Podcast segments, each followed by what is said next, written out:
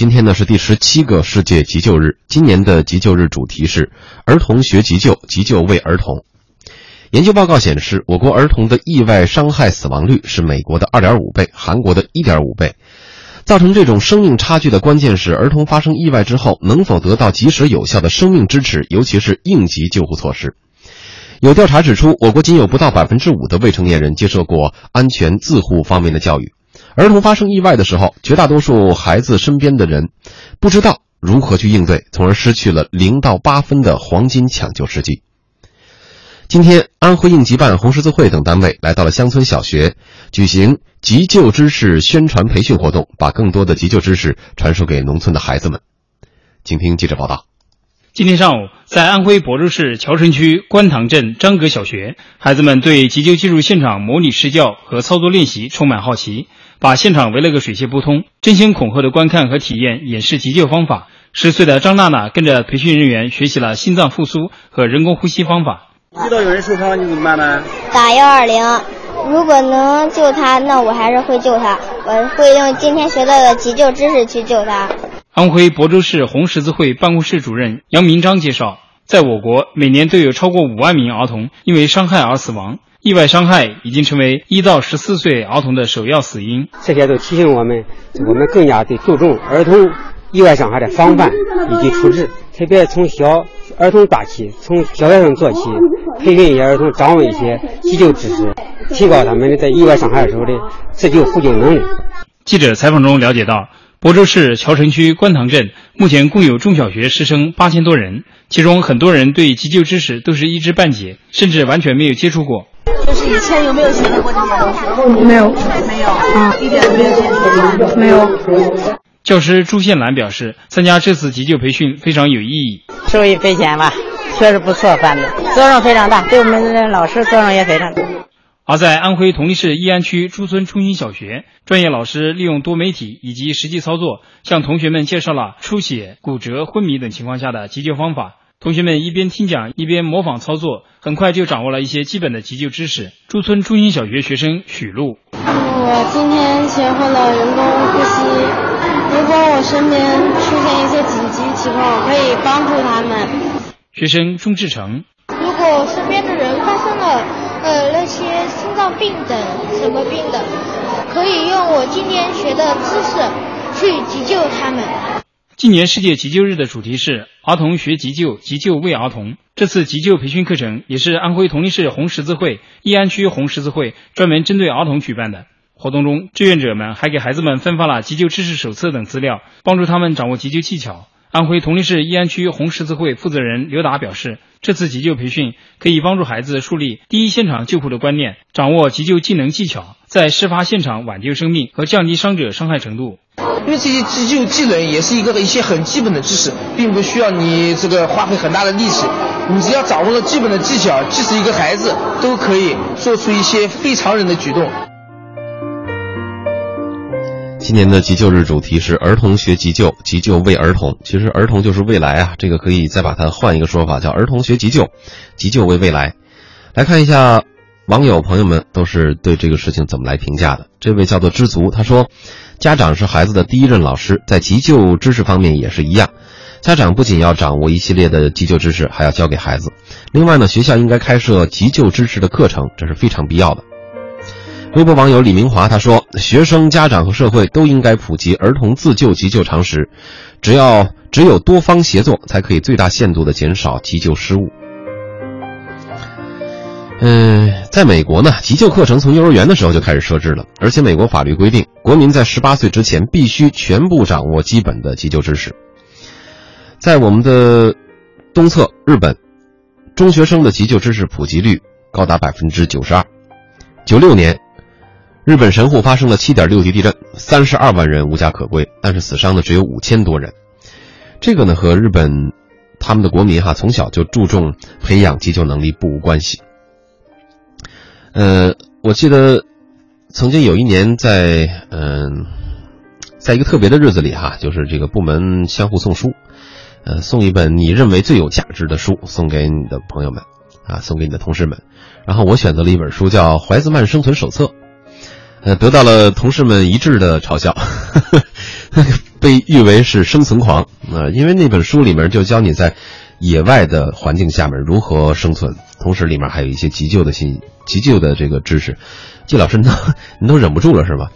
嗯，这一都都笑出声来了哈。因为这本书我也有，你看看，不是我送的哈。不是嗯跟你没关系。好，那我们就说说这本书究竟有没有必要啊？在这样的一个场合送给那么多人，让大家都拥有一些这个野外生存能力，包括急救的知识。那本书你看过吗？呃，看过，还看过怎么去学习打结，嗯、对对对对对。然后怎么样在没有没有干净水的情况下获得纯干净的饮用水。嗯嗯，我嗯看到看过。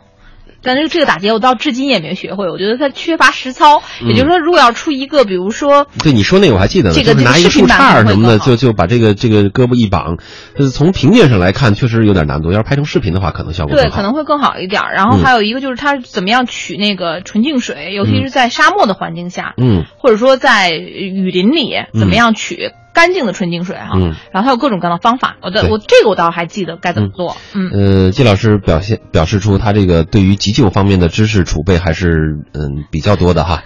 呃，春梅老师，您这边怎么样？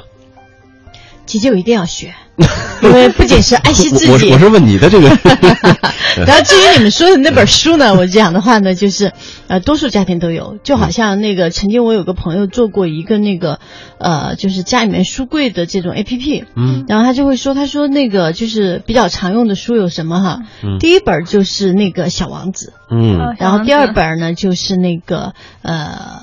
就是比较常用的书有《红楼梦》，嗯。啊 然后呢还有的呢就是有佛经，嗯。哎，但是其实更重要的就是每个人都像这个主持人一样，嗯。有着一颗野外的心，不仅要仰望星空，还想着野外生存，嗯。还想回到。呃，反主的现象，嗯。回到始祖的这个状态一样，某天说不定穿越了呢。意思就是，我这这这即便是捐着，但是这个想法还挺还挺多的哈，包括看你还有诗和远方，对啊，所以我就现在就想问你哈，如果你穿越到另外一个时代，什么工具都没有，嗯你最想把什么样的技能带到远古时代？嗯把一些急救之技能带过去。我觉得你是不是应该先学会做饭？那个时候倒是那那时候会有很多人给他做。做饭，还是群居的社会。呃，咱还是说回这个世界急救日哈，嗯今年这个主题呢叫做“儿童学急救，急救为儿童”。呃，其实说到这个，呃就是刚才咱们采访最后哈，你嗯你听到了，他说，即便是一个孩子都可以做出一些，呃，非常人的举动来，呃，来来来拯救其他的孩子的生命。我其实不是特别看好这个孩子之间，比如说这个突然，呃，突发的一些情况的话，由孩子来施救。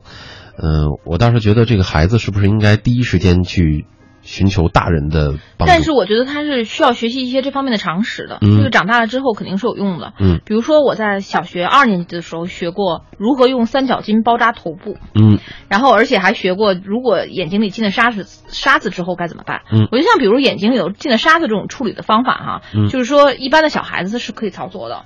然后就是说，或者他即便说他不知道，就是说不要让他操作，嗯他也知道该怎么样去处理。嗯就是这个时候应该怎么办？那现在有很多孩子他可能都不知道该怎么办。比如说我举一个例子，一旦这个出现了有人昏厥的情况下，那么给孩子你就要教育孩子，让他平躺，让这个人嗯平躺在那个什么，然后让他的这个就是，然后这个时候去叫大人，嗯而不是随意的搬动他或给他坐着。就是我们知道像一些心脏病啊什么之类的，最好的方式就是让他就地平躺，嗯对，然后解开这个衣领，然后这个时候去通知大人。然后寻找 AED 对对对，这个时候可能你认为他这个施救确实是，嗯，就是说对于孩子来说是比较比较困难的，但是有一些正确的就是方式，他还是应该知道的。比就是我刚刚所说的，那让他平躺这件事情，孩子是可以做到的。嗯而且比如说我刚刚提到的用三角巾包扎头部，那这个一般的还就是在我小的时候，我相信那个时候我包的肯定是不规范的，嗯。而且但是你知道这么做，我相信肯定现在听节目的有一些朋友就觉得惭愧了，说我小时候怎么没学过这三角巾包头部这个呀？